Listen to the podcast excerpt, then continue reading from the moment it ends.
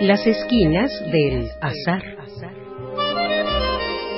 Todo encuentro casual es una cita y toda cita una casualidad. Diálogos con Oscar de la Borbolla. A la ventana número 7. A la ventana número 7. Ay, Juan, odio las colas en los bancos. Puede ser, Qué no puede ser. Esto de las colas son, son fastidiosísimas. Sí, hombre. ¿Colas o filas? Pues mira, ni colas ni filas. Estamos aquí sentados, pero ¿a ti qué número te tocó? Mira, déjame ver. Es el 89, ¿tú crees? Ah, yo tengo un poquito menos, había el 74. No, pues sí. Híjole, es que ¿sabes qué pasa con el tiempo? El tiempo de la espera. Creo que es el más largo de todos los que hay. Es como el tiempo del aburrimiento. Es algo que han llamado el tiempo psicológico. Y, pues mira, te pongo un ejemplo. Hace pocos días viajé a Panamá. Ajá. Eran tres horas o tres horas y media de vuelo. Y me tocó, por compañero de casualidad en el, en el vuelo, un músico de nombre Miguel Insunza.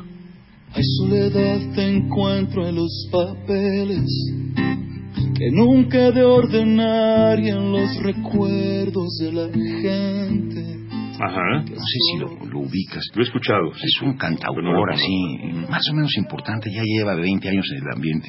Y de pronto nos entablamos en una conversación fascinante a propósito de, pues, de los ritmos que permite la poesía para que cabalguen bien con la música. Y me explicaba que casi todas sus melodías están escritas en décimas. Mm, Y recordamos a Pitamor y a todas las, a todos los poetas que han hecho décimas. es un arte. Es un arte maravilloso, sí. No tiene, cualquiera. tiene todo su, su chiste. Y sin darnos cuenta, de pronto el viaje terminó. Ajá. Y la verdad me quedé muy agradecido porque lo que yo esperaba, aunque iba armado con un libro, siempre viajo Mm. en avión con un libro justamente para cuidarme de este tiempo que se estanca. Eh, pues eh, me le, le di las gracias porque de veras me hizo muy rápido el traslado. Y a él igual. Entonces nos despedimos en buenas migas. Y me consta, pues, por esto y por muchas otras experiencias, que el tiempo depende de aquello que estás haciendo, la manera como lo percibes, o sea, esto que llaman tiempo psicológico, se acorta o se alarga. Eh, yo siempre he metido como una especie de protesta contra el creador de- del universo. El habernos metido este extraño dispositivo que hace que las horas del placer, las horas del disfrute, sean breves, breves. Y en cambio las horas del tedio sean largas, largas. Parece un sádico eh, eh, dios o, o no sé qué eh, demiurgo que hizo este mundo. Porque en serio, deberían de ser a la inversa. ¿Te imaginas qué grato, qué placentero? ¿Con que- cuál de los sentidos percibimos el tiempo?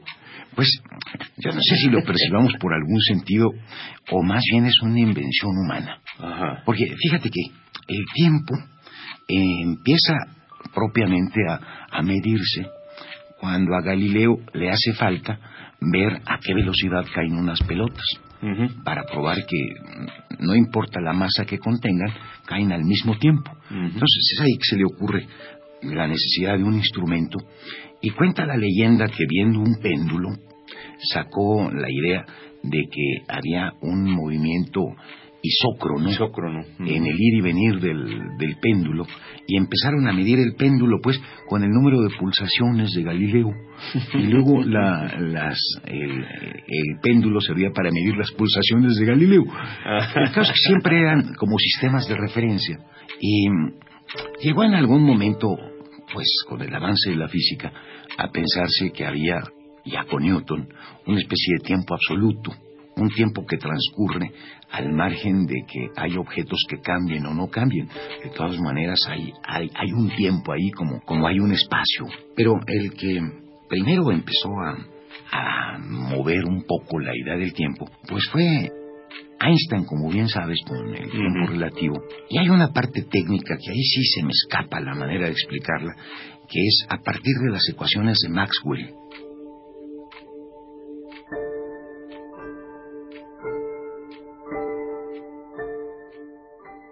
En, en estas ecuaciones hay una variable que dependiendo de si el objeto está quieto o está en movimiento, esta variable es la variable t de tiempo. Si el objeto se mueve, eh, esa t cambia a t'. Y los matemáticos lo entendían perfectamente bien hasta que el único que le encontró sentido a esta modificación de t por t', dependiendo si el objeto medido con las ecuaciones de Maxwell estaba quieto o en movimiento, fue Einstein. Este es el, el, arranque, pues, de lo que se conoce como la teoría de la relatividad especial o la teoría de la relatividad restringida. Imagínate que hay dos gemelos, obviamente tienen el mismo tiempo de nacidos, uno después del otro, pero por cosa de instantes. Y uno de ellos se queda a vivir, pues, alrededor de su casa, va a su trabajo cruzando la calle, y en cambio el otro se dedica a viajar por todo el mundo en aviones. Al final, pasados los años, se reencuentran los dos gemelos, y uno de ellos es más joven. ¿Por qué? El, el que anduvo viajando. 73. A la ventana número 5. Es más joven, aunque claro, en el ejemplo que te pongo es imperceptible Y podría atribuirse a otras cosas. Pero lo que sucede es que cuando algo se pone en movimiento, y esto lo lograron demostrar de manera fehaciente en 1960, pusieron un cronómetro de esos verdaderamente de Celsius, de los que son inmodificables con una exactitud total. Sincronizaron dos cronómetros. Uno lo pusieron a bordo de un avión de, de propulsión y el otro lo dejaron en tierra. Le dio un montón de vueltas el avión a la tierra y cuando bajó, de acuerdo con el cálculo de Einstein, efectivamente, el que había volado se había retrasado respecto del que se había quedado en tierra. Luego el tiempo a la velocidad se alenta y conforme más rápido sea la velocidad en la que se mueve el objeto, más se alenta el tiempo.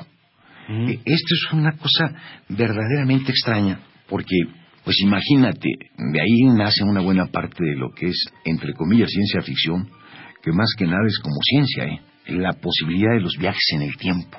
Si ahora tú y yo, que somos relativamente contemporáneos, yo tuviera la suerte de poderme trepar en un, en un camión, en un camión que viajara a una velocidad próxima a la de la luz. Por supuesto, no entre las calles de México. Tendría que ser un viaje intergaláctico, pues. Y me fuera una semana.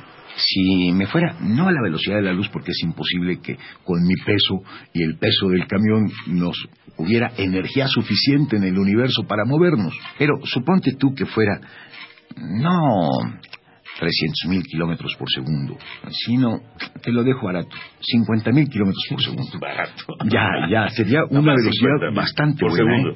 segundo. Bueno, pues cuando yo regresara al cabo de una semana, posiblemente con quien me encontrara de, estas, de estos encuentros casuales sería con tu nieto, y más o menos de la misma edad que tú. ¿Tanto así? Sí, para nosotros, para llegar al día de mañana, vamos a la velocidad del tiempo en el tiempo. Si en lugar de viajar en el tiempo, viajamos en el espacio, entonces el tiempo se contrae por lo que ganamos de velocidad del espacio. E- Esto es lo que hace que no se pueda hablar de un tiempo absoluto en el sentido de Newton, sino que el tiempo es relativo. Y una de las conclusiones más extraordinarias de este asunto es que el tiempo no es algo que sea el mismo en cualquier lugar del universo. Por, por ponerte un ejemplo, uno piensa, bueno, ¿qué estará haciendo ahora un amigo que tenemos en común? O sea, en este mismo tiempo, ahora. Le hablamos por teléfono, nos enteramos, Sí.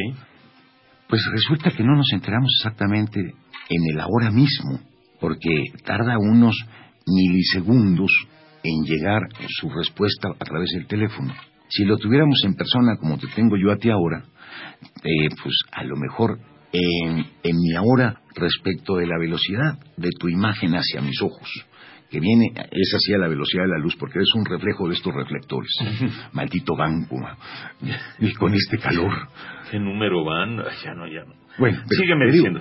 tu imagen, la que yo percibo, llega con una demora de unos nanosegundos para mí. De unas cosas insignificantes de tiempo.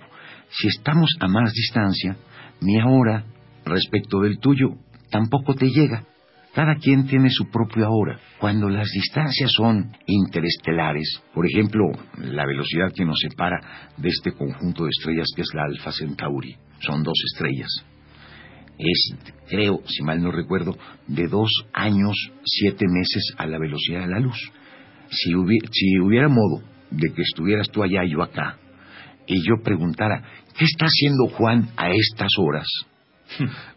para, enterarme, me enteraría en caso de que tuvieras un buen reflector para enviarme la señal, me enteraría con dos años siete meses de retraso. Eh, entonces, la imagen llegaría tan demorada que, la verdad, si tú te vinieras a, no sé, a, esa velocidad para venírmelo a decir, te tardarías todos esos años. El tiempo que sucede, pues, no es el mismo aquí y en todas partes del universo. Depende de las velocidades relativas. Oye, esto tiene que ver con eso de que a veces vemos la luz de una estrella que apenas llega a, nosotros, pero esa estrella ya murió hace mucho. Pues lo que pasa es que son noticias viejas. la luz esa ya viene vieja. Lo decías, lo decía Nietzsche en el Zaratustra. Hasta las estrellas nos mandan solamente historias viejas. 64. A la ventana. En fin, Juan, eh, era. ¿Qué? Ah, ya, te toca. Ya me toca. No, no, no. Yo todavía voy a estar aquí. ¿Y ahora con quién platico? Pues ahí quédate con tu tiempo psicológico aburrido porque voy a la ventanilla. Sí, señorita, gracias. Adiós, Juan. Girando. Ay, Oscar, por favor, Oscar. Radio UNAM, en colaboración con la Facultad de Estudios Superiores Acatlán, presentó Las esquinas del azar. Todo encuentro casual es una cita y toda cita una casualidad. Voces Oscar de la Borbolla y Juan Stack. Operación Francisco Mejía. Producción Rodrigo Aguilar. Radio UNAM. Experiencia sonora.